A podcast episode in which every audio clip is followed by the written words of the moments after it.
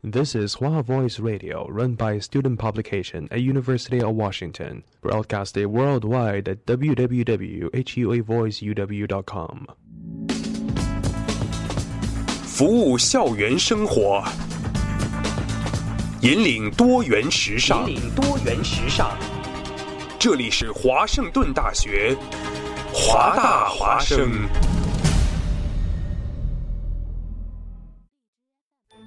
烟雨朦胧，草木常青，西雅图又度过了安稳而平常的一天。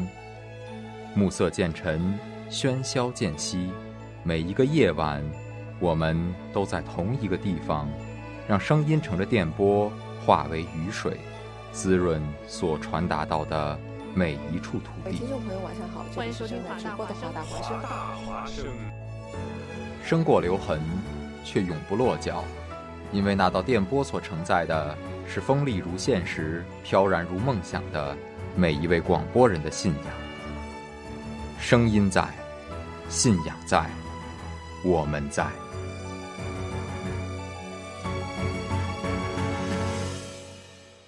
电影是一场奇幻的旅行。在由光影交织而成的世界中，总能有美妙的歌曲陪你一路同行。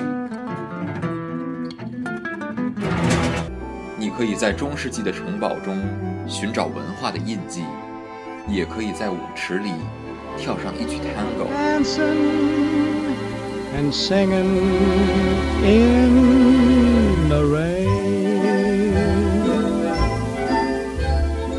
走进华大放映室，开始一段精彩的旅程。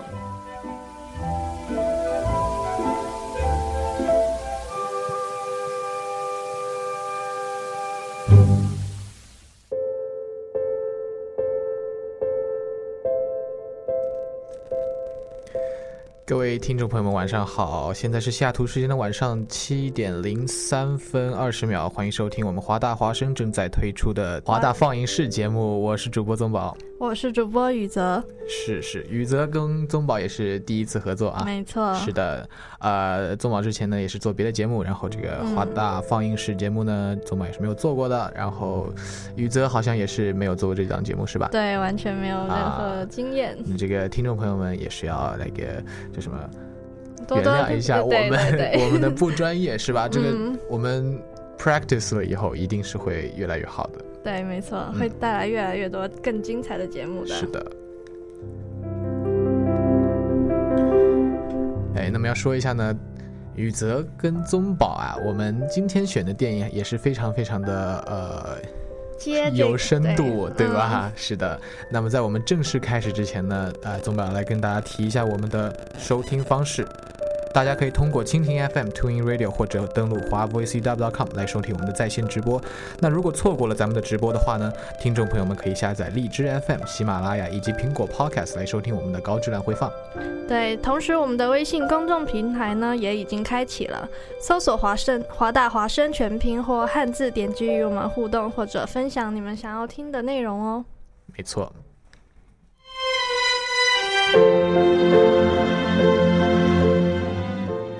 么如果就是听众朋友们有关注最近的电影行情的话，嗯应该可以啊发现我们的这首 BGM 啊是来自于最近非常大火的韩国电影《釜山行》的片尾曲。对，是的，那宇泽要不要来说一下《釜山行》是什么样一个电影啊？《釜山行嗯》是今年七月七月份刚刚上映的一部电影啊，啊，是的，在这个朋友圈啊、这个报纸新闻都非常火的一部电影，没错，讲述了一个单亲爸爸石宇带着女儿乘坐高铁前往釜山，然后途中呢经历了一系列的变故，这是个的，染上不幸染上了这个僵尸病毒啊，是的，然后这个病毒不不断的扩散，导致整个列车都陷入一场空无前人的灾难。是的，咱们咱们这个大陆的翻译《釜山行》啊，其实在呃台湾的翻译是“失速列车”啊，这个失速的嗯失呢，就是尸体的尸，也是非常贴切了这个电影的呃僵尸的主题，对僵尸的主题。是的，呃，但是我们今天呢，不讲这个电影，对吧？李泽对，对，由这个电影呢，啊、宗宝是发现了很多其他的韩国电影，也是类似的灾难片之类的，也是非常的好看啊，也是啊、讲述了很多关于人性的故事，是吧？没错。特别是韩韩国非常擅长这个僵尸啊、灾难片啊、是的。人性片主为主题的这个电影题材。然那我们第一部嗯电影讲什么呢？宇泽？我们第一部电影讲的是这个流感。好的，流感是一首呃是 是一首啊，是一部怎么样的电影呢？流感呢，也是一部讲关于这个病毒嗯大爆发的这个电影、啊对，但是它没有那么多科幻的成分啊，它就是没有说人们变成了僵尸之类的啊，嗯只是这些这是一个非常非常啊、致命的这个不治之症的感觉，是吧？对，它刻写的是一个比较真实的一个场景。嗯，那这个流感呢，讲述的是一个在感冒病毒大爆发的时期，呃，一一个集从越南偷渡到韩国的集装箱，不小心被这个搜救队员发现了啊，然后打开以后发现整个集装箱里都是这个感染上病毒的尸体。没错。然后这些偷渡的人呢，其实在呃进入这个集装箱啊、准备偷渡到嗯，呃韩国的时候呢，有一些已经染上了病毒啊，对，结果最后这些集集装箱打开的时候呢，其实啊一片狼藉是吧？这个电影中的画面也是非常的血腥啊，对啊这个恶臭扑面而来的感觉嗯也是非常的真实啊。对，啊，结果呢有一个。幸存者就是嗯整个集装箱中唯一一个幸存者，你知道吗？就非常非常的不容易，他就存活下来了。虽然他得了这个病，但是他还是存活下来了，所以他跑了出去，嗯，这就开始了一系列的故事。对。还是要说一下，这个《流感》这个电影呢，是呃张赫、秀爱主演的一部韩国灾难惊悚电影啊。但其实对于曾宝来讲，这部电影呢，呃，倒是没有很就是惊悚的感觉，就是没有那种啊、一下子就吓人的感觉，更多的像是一种啊、震主旋律片。说实话，对嗯宗宗宝来说，它更像一部主旋律片，它有点呃歌颂人性啊，嗯，但是它又有点抨击这个政府。对，是的。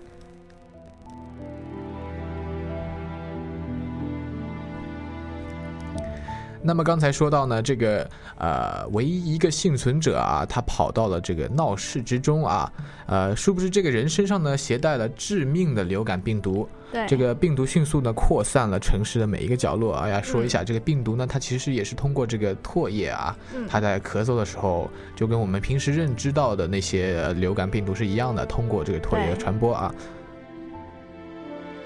那同时呢，这个传播的过程啊，它非常的迅速，然后从最开始打开集装箱的这个救援队员上发生，当他到了每一处地方，比方说便利店或者是城市的街道，嗯。然后当他张口，当他咳嗽，所有病毒的细菌就会扩散开来，没错，这个在电影中也是描写的非常的呃准确啊。形象，对，是的，他用一些慢镜头呢，把嗯这些唾液和那个咳嗽出来的那些呃身体的那种液体啊，他就嗯全部的呃慢放了以后，就很清晰的看到这些病毒，就是真正的病毒正在传播。嗯，那故事的主线呢，是从这个救援队员和一个女医生开始。是的，然后这个女医生她是主要负责研究这个病毒种类的。嗯，然后这个救援队员呢，在一次搜救过程中发现了这个女医生，然后两个人就从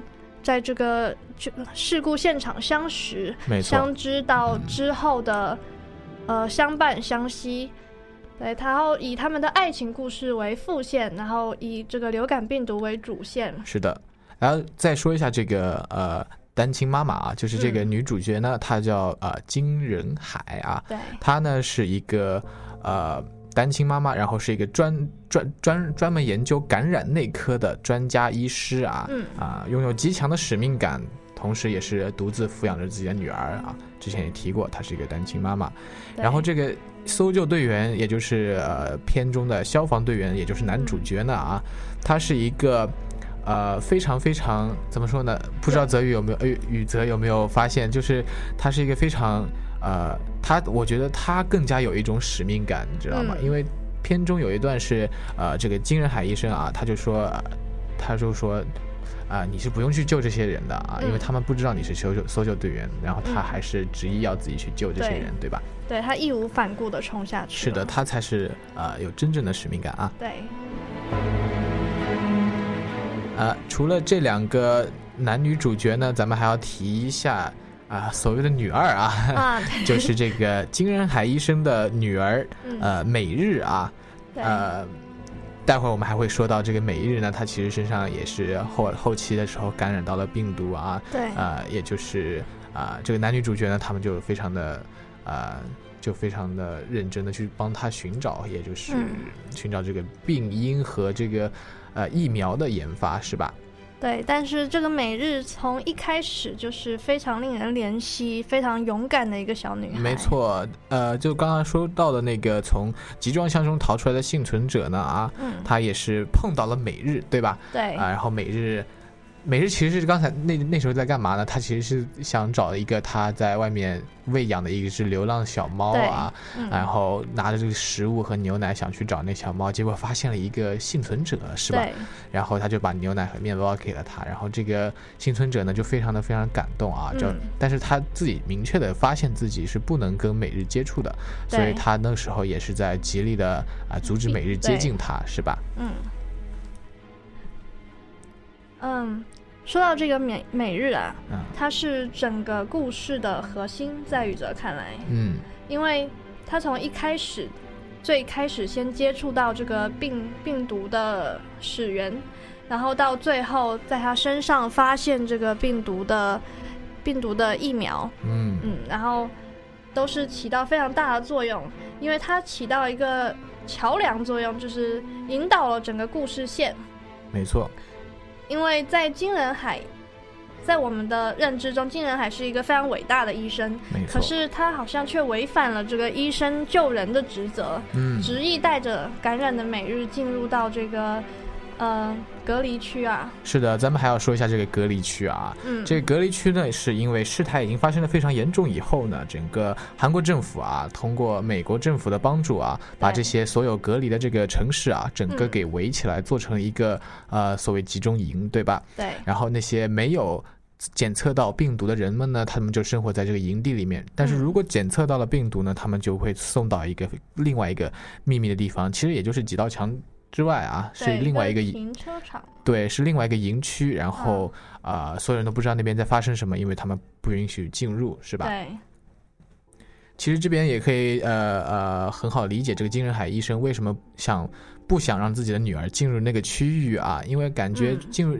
因为在那个时候，在那个时间啊，他们还没有找到这个病毒的疫苗，然后这个病毒呢也是呃发展的特别快啊，这个人感染以后呢，很快就会死亡，所以这个金仁海医生呢也是情理之中啊，他因为自己的女儿得了这个病，他就嗯。非常非常的。难过也伤心啊，但是他也想寻找一些给自己女儿争取一些机会呃和嗯。时间来呃帮她医治，所以说他没有让他进入这个呃隔离区啊，真正的隔离区。但是在这个病毒面前，我真的是要感慨一下嗯，人性的脆弱，包括不只是身体方面的，在道德方面都会不仅做出一些错误的决定。没错，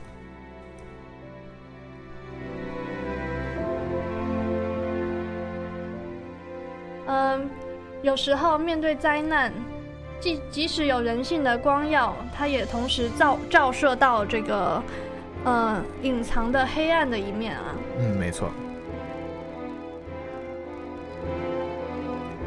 说到这个韩国政府，我想起最近这个非常火热的这个釜山行，同时也是在抨击这个政府的一些政策，就是他对自己的人民好像是为了保大而放弃了，就是的另一部分。好像就失去了一种希望啊。在釜山行中也是啊、没有人来管这些啊、怎么说受难的对受在灾区中的人民是吧？还空投了一些僵尸下去，我不是我不是很懂这个《釜山行》中间这个嗯政府的想法啊，但其实真正的呃，在这个我们今天谈的这个电影中啊，嗯。流感中呢，其实也发现了，也发生了这个相同的事情，是吧？对，这个美国政府施压，这个韩国政府呢就嗯觉得，哎，这个这个有必我要采取一些措施，有必要采取一些措施，所以他们嗯。先是啊建立了这个隔离营区啊，对。二是啊想从这个呃集装箱中逃出来这个幸存者身上呢提取一嗯。些、呃疫苗来帮助，但是这个美国政府的施压呢，让他们啊、好像时间已经来不及了的感觉，所以他们最后想是要要毁灭掉这个地方。对，同时我感觉呢，在釜山行跟在这个流感之中都出现了同一个问题，就是来自安全地区的人们，他们其实都强烈的希望这隔离区的人不要放出来，希望他们永远都被隔离。没错，是的，他们好像是有一种呃隔岸观火的感觉，不对对？觉得只要只要不烧到自己，一切都没没是的什么关系。但殊不知这一这个这些在隔离区中的人们呢，也是嗯他们的、呃朋友，也是他们的同袍，对吧？？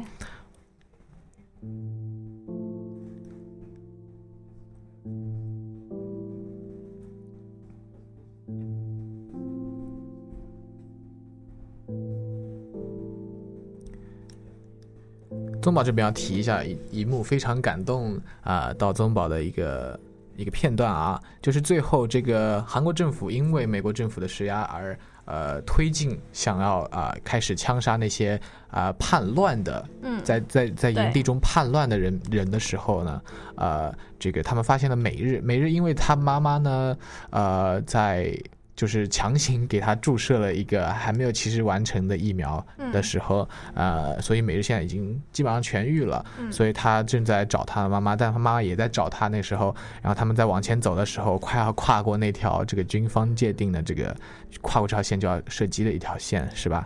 然后呃，那时候那个美日就非常小的一个小姑娘，对吧？对，她就她就哭得很很很痛心，让人啊，他还说不要开枪打我妈妈，是吧？他就挡在了呃。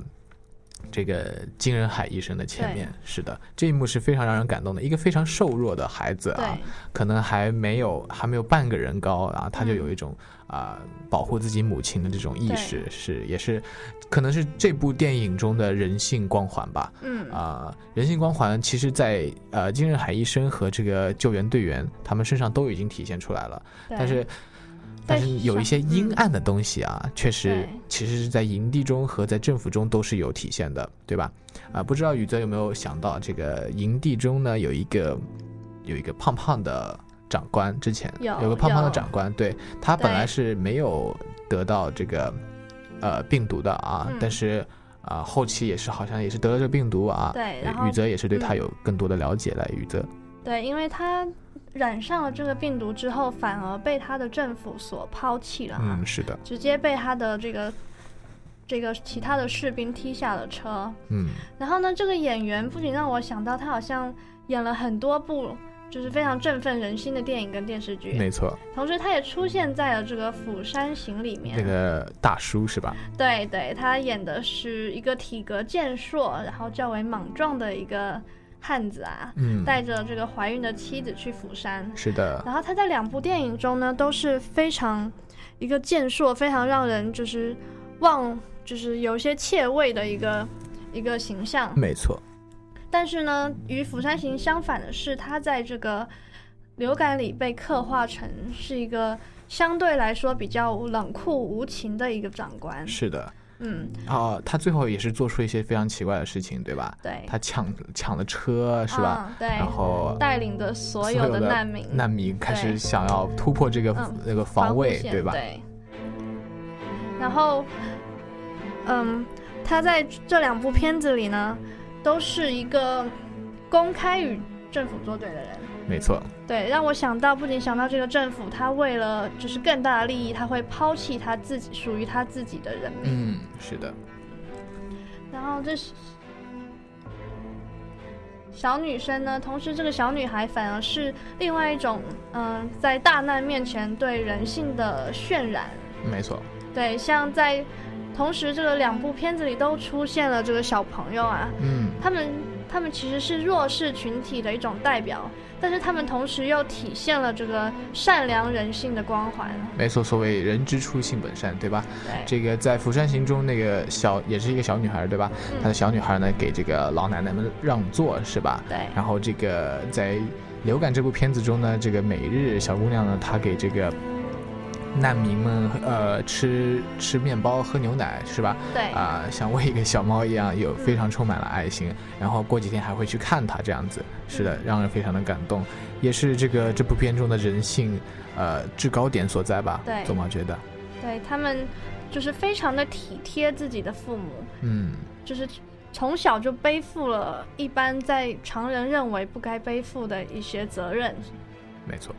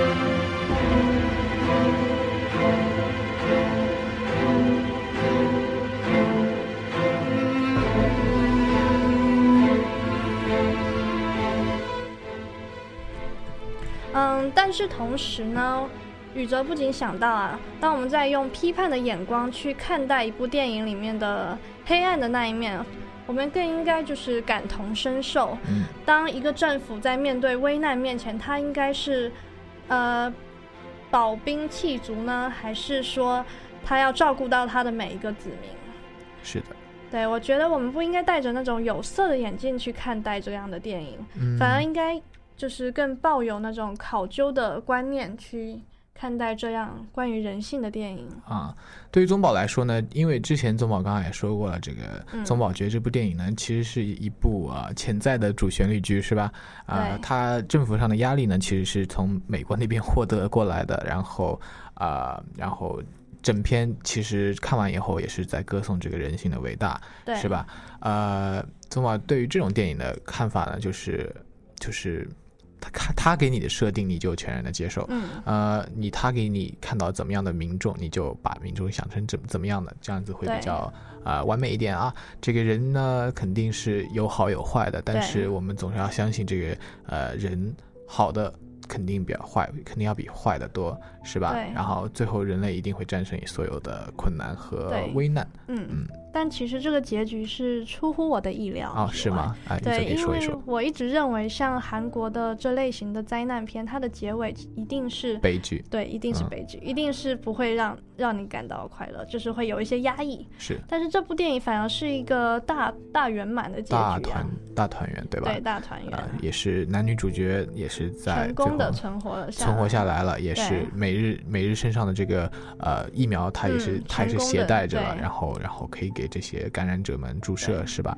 没错，然后这个集中营呢，也是被后来也是被取消了，最后对，是的，然后一切都是非常好，都非常完美，太平盛世了，最后是吧？嗯，对，所以这就是为什么宗宝觉得这是一部主旋律剧，跟《釜山行》不一样的是，《釜山行》起码最后真的是挺是一个悲剧的，对吧？嗯，还是非常可惜。是的，那么看完这部电影呢，呃，宇哲刚才也说了啊，他嗯觉得这部电影呢，我们不应该带有有色的眼睛去看啊。宗宝，宗宝呢也是觉得这个这部电影非常的歌颂人性啊，大家可以嗯从中学习一下人性，啊、是怎么来的，也是。呃，从小孩子身上面看到一些可能是小时候的自己或者怎么样的，对吧？然后对世界充满一些对，怀美好的想嗯法怀有初心。是的对，那么这部电影，呃，宗保和宇泽就谈到这里，嗯啊、我们进入一首歌，然后在这首歌以后呢，我们再来谈下一部电影。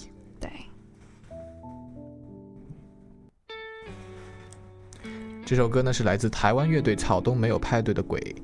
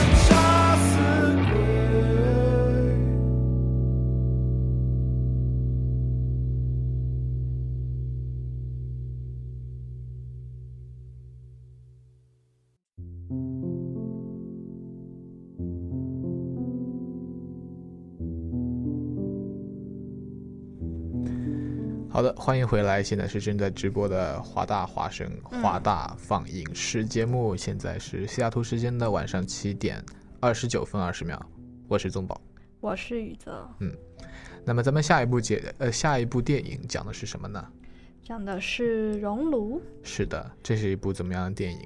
嗯，我相信很多看过《釜山行》的《釜山行》的听众朋友们啊，对这个对这个男主角都有些好奇，是的，因为他在影片里刻画的是一个非常帅气、非常有责任心的一个父亲。嗯，然后同时，他也有一部影片是叫做《熔炉》，就是根据一个同名小说改编的剧情电影。没错，然后这个这个男主角在两部电影里都非常嗯完美的诠释了这个人性。没错。咱们《熔炉》这个电影讲的到底是个怎么样的故事呢？啊，宗宝来给大家简短的说一下好吗？嗯这个任浩啊，也就是男主角啊，他是一位来自首尔的美术老师，对他的妻子呢早就啊、去世了，只嗯留下了一个八岁的患有哮喘病的儿女儿对啊。他他自己呢，就前往这个从首尔前往雾津，雾津它是一个城市，然后这个城嗯市呢，常年的被埋没在这个雾中啊，也是一个虚构城市吧。然嗯后他应聘了一个慈叫做慈爱，呃聋哑人学校一个职位。对，美术老师。是的，嗯然后呢，他在过去的路上呢，天降大雾啊，也就是雾经嘛，是吧？然后他意外的发生了车祸，在修车的过程中呢，与一个人权组织成员佑真相遇，也就是女主角。对一个呃人权组织，就是非常嗯为人人性所奋斗、人权所奋斗的一个是的。对，叫叫做人权人权战斗者啊，人权的啊 fighter。对的，然后这个聋，他到达了这个聋哑人学校的时候呢，这个校长啊李嗯江福却向他索要贿赂五千万韩元啊，对，呃，然后这个这个男主角呢，他其实家家里面也是比较困难，是吧？嗯比较你看拮据，上有一个上有一个老呃母亲，老母亲啊，嗯下面有一个患病的八岁女儿，是吧？对他为了得到这个美术老师的职位养家呢，嗯任浩只能答应了。其实呢，这个五千万韩元呢，也是呃任浩的妈妈帮他凑凑齐的。他好像是卖了一所一一间房子，嗯然后同时呢，任浩就逐渐感觉到这个学校里面啊笼罩着压抑的气氛啊。对，他下课以后呢，可以听到这些厕所里面传来的那个 哭声，哭声啊、尖叫声啊，什么声音，然后他就觉得很奇怪，是吧？嗯，然后逐渐的呢，他发现这个老师们啊，他们竟然会毒打学生啊。对，是的，就是在课间时间拳打拳打脚脚踢这个小男生。是的，他非常的可怜。嗯然后到后来呢，他慢慢的发现，以校长啊为首的教职工啊，竟然在做一些更加可怕的事情，也就是性侵学生。没错，使得，这一真相呢，令他非常非常的震惊和愤怒，是吧？因为他是一个呃，从片中我们观察到来说，任浩呢，他是一个非常有爱心的老师啊。对，他虽然说家里面也比较贫困，但是他可以，他就是他非常为学生着想。对对对，对他可以去啊、呃帮这个小女孩，她不是去医院了嘛？他可以一直陪着她之类的对是吧？然后一直安慰她，她觉得嗯，呃，因为而且而且这些呃慈这个慈爱聋哑人学校中的那个小小男生小女生呢，他们很多都是孤儿是吧？对，然后被欺负的呢，其实后来他发现这些人也全都是孤儿，也就是他们嗯没有任何家庭的这个保障来帮他们做后盾啊，嗯所以这个任浩呢，他就慢慢的承担起了这个他们家庭的责任，也就是帮他们维护他们的权利。嗯，把他们当做自己的儿女。没错，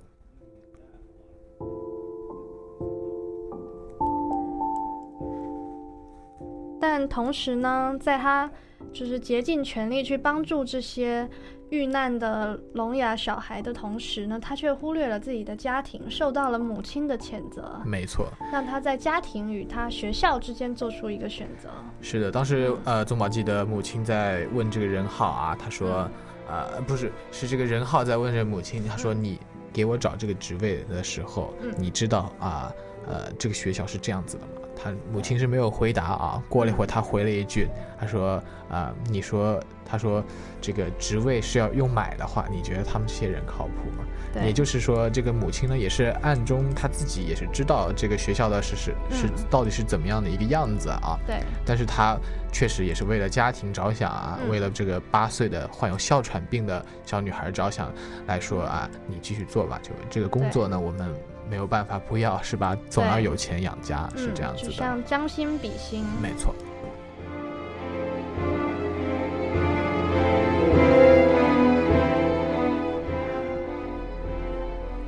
在我们现在听到的 BGM 来说呢，这些 BGM 全都是啊、呃来自熔炉中的嗯，啊、这个几个音乐呢，我们其实可以听出这个片子也是有一种呃，波荡起伏。是的，跌宕起伏的那种紧张的感觉，对不对？对，那整部片子呢，以一个小女生在卫生间尖叫的场景，没错，呃，引就揭开了这整个故事。嗯，对，当他当这个美术老师，他有一天晚上在教学楼逗留的时候，啊哈，他听到了不断从这个洗手间传来的尖叫声，嗯，所以当他跑到这个洗手间门口的时候，却发现这个尖叫声停止了，然后反而被这个保安拦下了，啊，说你阻止在干嘛，他进去。对吧？对，觉得他就很正，好像很平常心的跟他说这是非常正常的事情，让他不要见怪不怪，呃，让他见怪不怪就好。是的。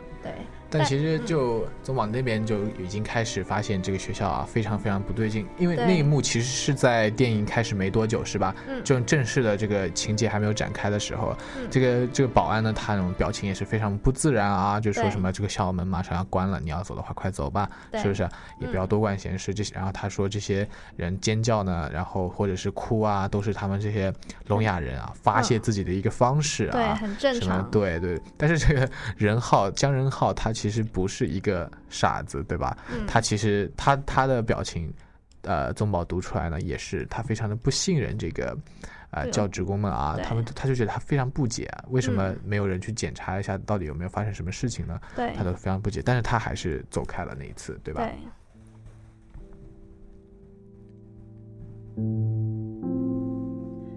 嗯，在我看来呢，这个任浩在整部不在整个学校里比较像一个局外人，是的，然后是无意间参与到了这个事件当中。没。错，嗯，所以他以一个局一个外人的身份慢慢的渗入整个故事线，也是就是潜移默化中，然后揭开了这个不为人知的秘密。是的，对，当他有一天在学校外面看到一个小女生坐在这个窗台边，对，然后也听不到他说话，然后看不到他的手势，然后他就开始着急了。没错。当他冲到楼上的时候，才发现这女生其实是有一些想不开的，啊，但是他又没办法了解到底是什么状况。是的，然后他逐渐的说服说服了这个女孩子之后，然后被引到了一个地下的一个 laundry room，对吧？laundry 这个洗衣间，是的，那一幕呢，宗宝呃倒是非常紧张，看的时候啊，嗯。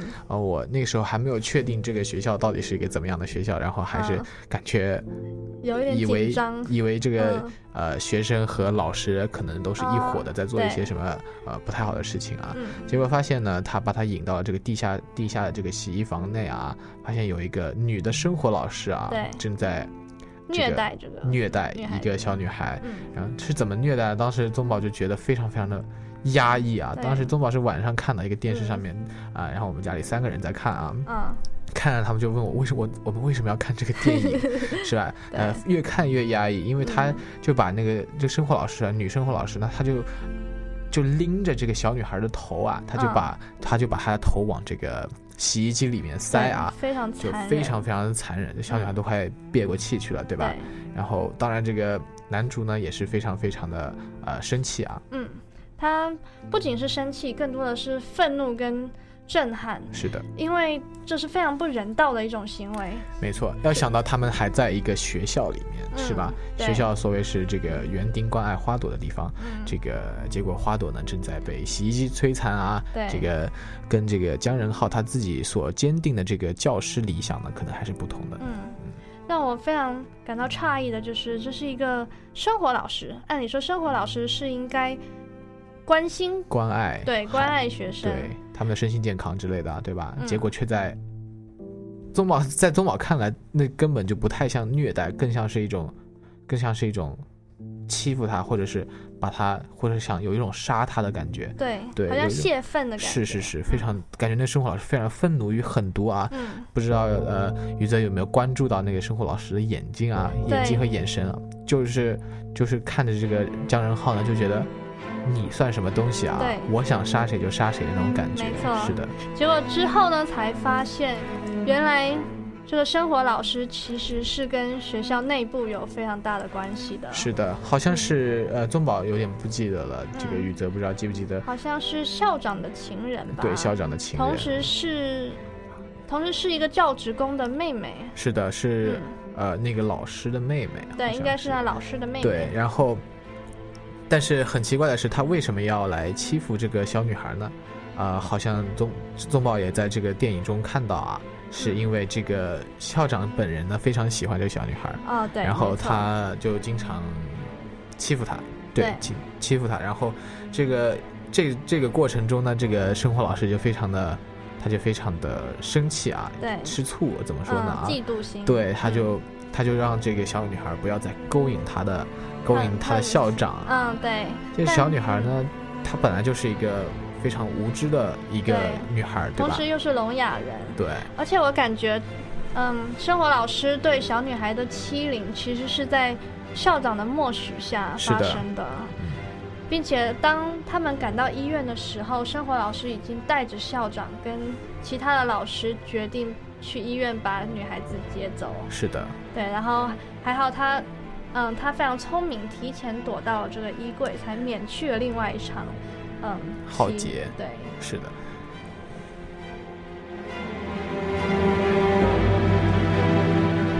要说一下，就是刚才宇泽说到的那一幕，就是啊、这个姜仁浩老师呢，他不在这个嗯女孩身边啊，这个呃徐有贞这个人权人权组织成员呢，他也不在这个女孩身边。女孩其实，在医院是一个人躺在床上的。嗯，然后这个另外一幕呢，他又开始放这些生活老师带着校长和副校长啊和那老师他们啊，一群人浩浩荡荡的在那个前台问有没有问到有没有这个小女孩的名字啊？当时东宝也是非常非常紧张啊，对后背一凉是吧？嗯，结果后来这个这个江仁浩他们好像也是意识到了、嗯是吧？赶过去一看的时候呢，确实不见了。这个小女孩他们也是非常紧张，结果嗯把柜子门一打开，这个嗯小女孩在这个柜子中呢瑟瑟发抖，是吧？对非常惹人怜。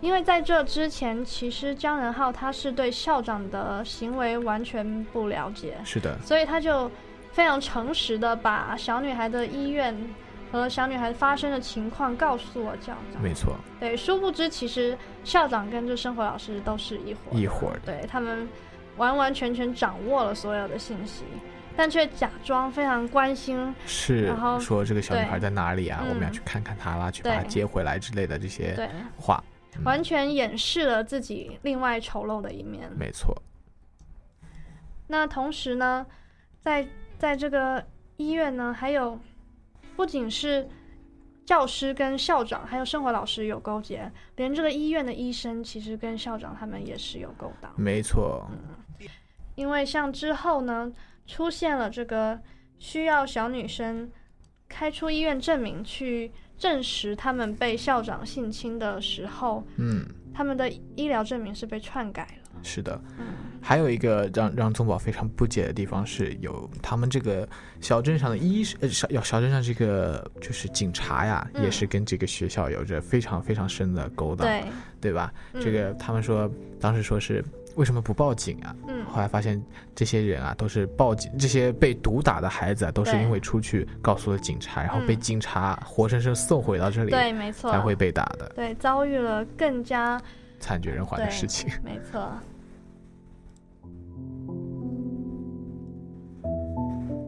那么最后这个姜仁浩老师呢，他也是啊。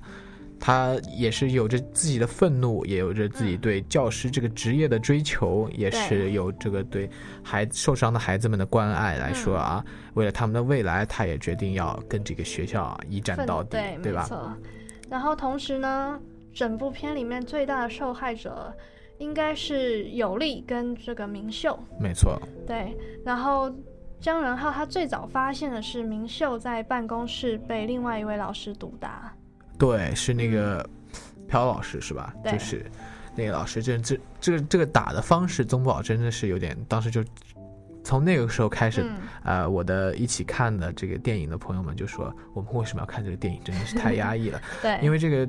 所有的当时整个场景是在一个教室办公室里面，是吧？嗯所有老师都正襟危坐的坐在那边做自己的事情，然后嗯这个朴老师呢，他就在那边就不能说就不能说毒打，应该说是暴打这个学生，是的，嗯。往头上扇了无数个耳光啊，对。然后往肚子上踢了无数脚，然后嗯。他倒地了以后呢，还要使劲踢他，还要在口中咒骂他。对。更加变态的是呢，他还要说：“你看老师这么关爱你，为什么不能关爱一下老师呢？”对对吧？真的是非常非常的猥琐，对，而且 creepy，对对吧？嗯。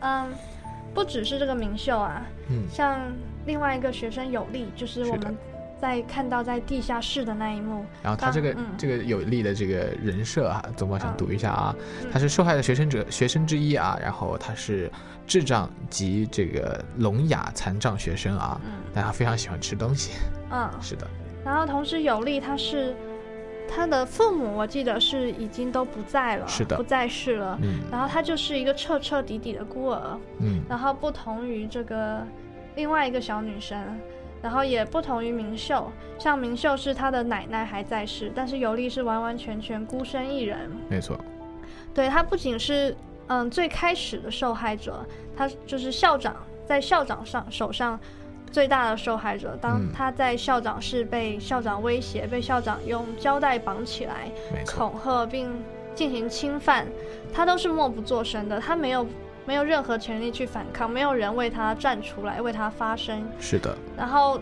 唯一的严斗在发现之后，反而也被校长关到卫生间，几乎要对他实行一样一样惨烈的遭遇。嗯，然后还好当时在卫生间的时候被这个姜仁浩这个美术老师发现了，才免去了这一灾难。是的。嗯，这姜仁浩老师呢，也是最后带着呃这些受害学生啊，嗯。呃所有的人，就是金延斗啊、陈有利、呃全明秀这三个主要的学生呢，去状告法庭，是吧？对，然后啊、也是在打官司的过程中呢，也是遭遇了非常多的困难。对，然后让人非常感动的一幕是这个任浩的母亲啊啊，她之前也是说了，叫任浩不要管这些闲事，多想一想嗯自己八岁的女儿嘛，对吧？但是在在台下听了他们这些小孩子遭受的这些困难与这些痛苦的过程以后啊，嗯他啊、最后在法庭外见到啊、任浩的时候呢，给他们买了面包和喝的东西啊，这一幕非常让人呃深思吧，因为这个母爱还是说一个非常伟大的爱啊。对他虽然说他反对任浩为了受害学生，呃，引致自己本身职业及经济的那个受损啊，嗯但他仍仍仍然非常默默无闻的支持着这个姜仁浩的选择啊。对，他他他还是非常爱自己的嗯儿子的，是的，嗯他也其实深知他们这一战到底有多的多么艰难，没错，对他也知道要维护这些孩子的权利是需要经历多少的苦难才能最后最终实现。嗯，因为在这个东窗事发之后啊，是嗯，警方很快的就联系到了这个校长跟教职工，但反而呢是为他们提供了另外一条路，对，就是告诉他们可以找一个前官礼遇级别的律师，然后从头到尾否认他们的罪行，是的，然后以此来逃脱他们对他们的控告。没错，嗯，然后但是当他们站到这个嗯法法官面前啊，是的，他们虽然是有点面不改色，但其实他们还是被每个细节牵动着。比方说，当律师指认小女生，就是说你是如何如何发现校长正在性侵有利的时候，嗯，然后并要求他们就是把播放这个音乐，然后让让小女生去辨辨认。但是其实严斗他们虽然说是这个聋哑人，但是幸运的是他对这个声音还是有一点一点点的知觉的。是的，嗯，呃，也是非常精彩的一幕，是吧？这个他们就说严斗是不可能辨认出来的，啊以这一幕来想把这个状告的学生们打垮。嗯但是却发现这个这个小女孩呢，她在全庭安静的情况下，对准确的听出了这个音乐的声音，对嗯对。而且不仅是这一幕啊，还有就是当律师需要他们去指认到底是校长呢，还是主任？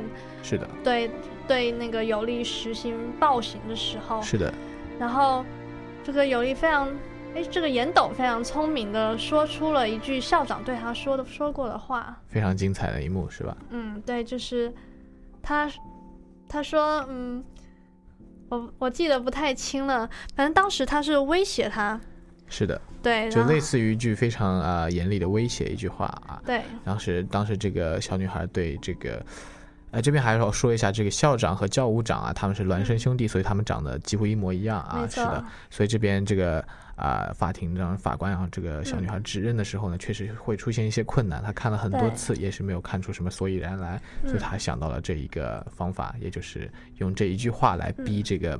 逼出一些不同来，对，确实，他是在他在说了这句话以后嘛，嗯啊、这个校长的脸脸色就一变变，对是的，啊、非常精彩的一幕。嗯，然后让这个严斗成功的指认了哪到底哪一位才是真正的校长。是的。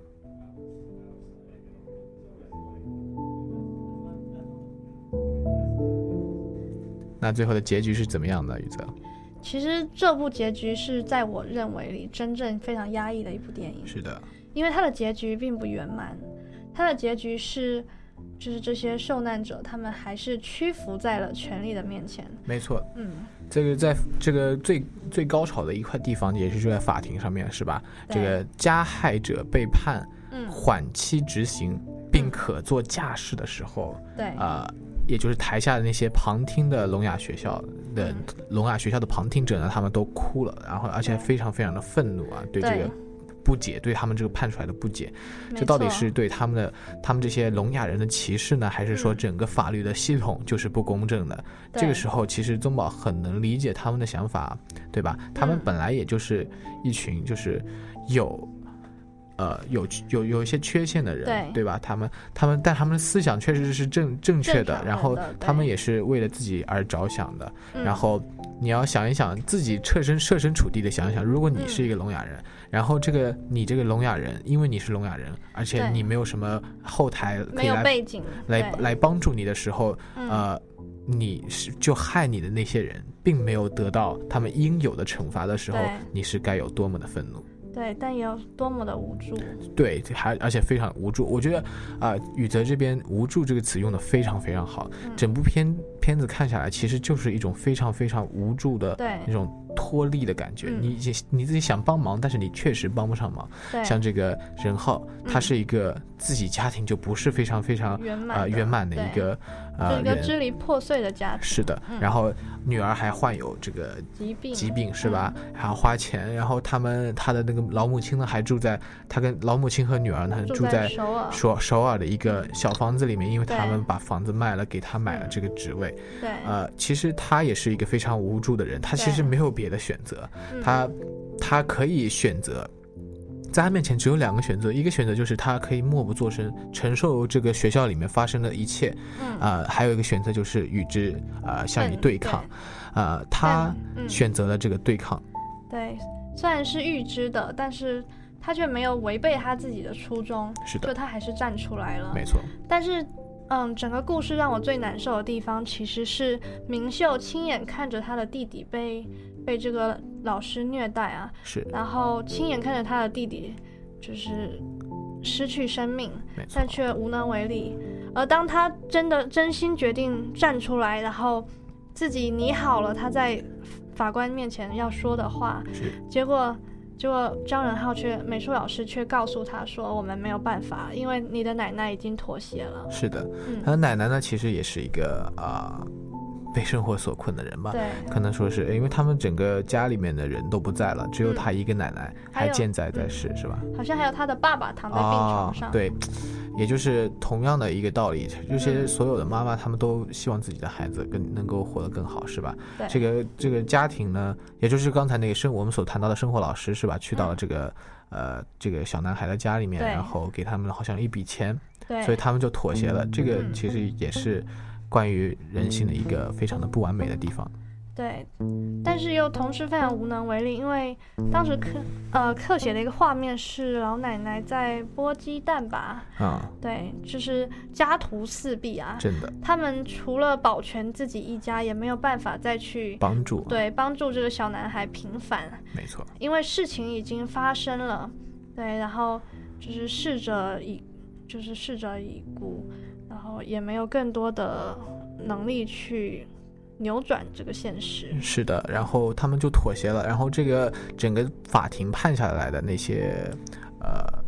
这个结果也是非常差强人意的，对吧？对，然后其实这个片子所基于的这个故事，这个小说啊，好像是来自于韩国的真实事件。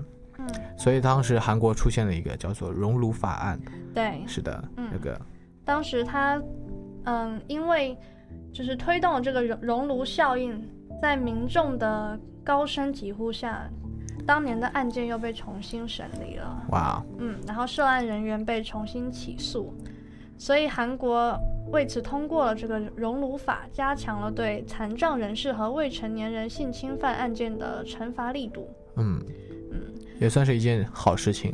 呃，也就是为了这些，如果就是就像片中的这些小啊、受伤的这些小女孩、小男孩一样，他们嗯最后还是得到了公正的待遇。对，但是另外一个很悲哀的一件事情就是，呃，这些他们所得到的公正的待遇，一定要是嗯。所有人都认识到了以后才能发现，而不是说在一个公正的法庭上面对。由法官直接判给他对。们，这个就是嗯很奇怪的、很很悲哀、很无助的一个地方。对他一定等到有所牺牲之后，是，才引起了这种反思，然后同时也揭露了这个光鲜亮丽的社会里面的肮脏和阴暗的一面啊。对，非常非常的有污垢啊。对，虽然，但同时虽然恶人会暂时的逍遥法外，但最终还是逃不过正这个正义的拱。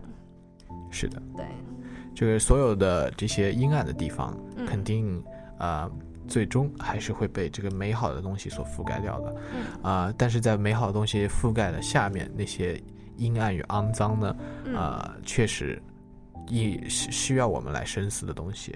对，嗯。其实这部电影还是能够让人重新看到希望的。是的，特别是任浩一直坚持到最后，还是让我们看到了这个人性正义的光芒。没错。嗯，那么今天咱们的节目呢就谈到这里了，咱们进一首歌《花样年华》送给大家。再见。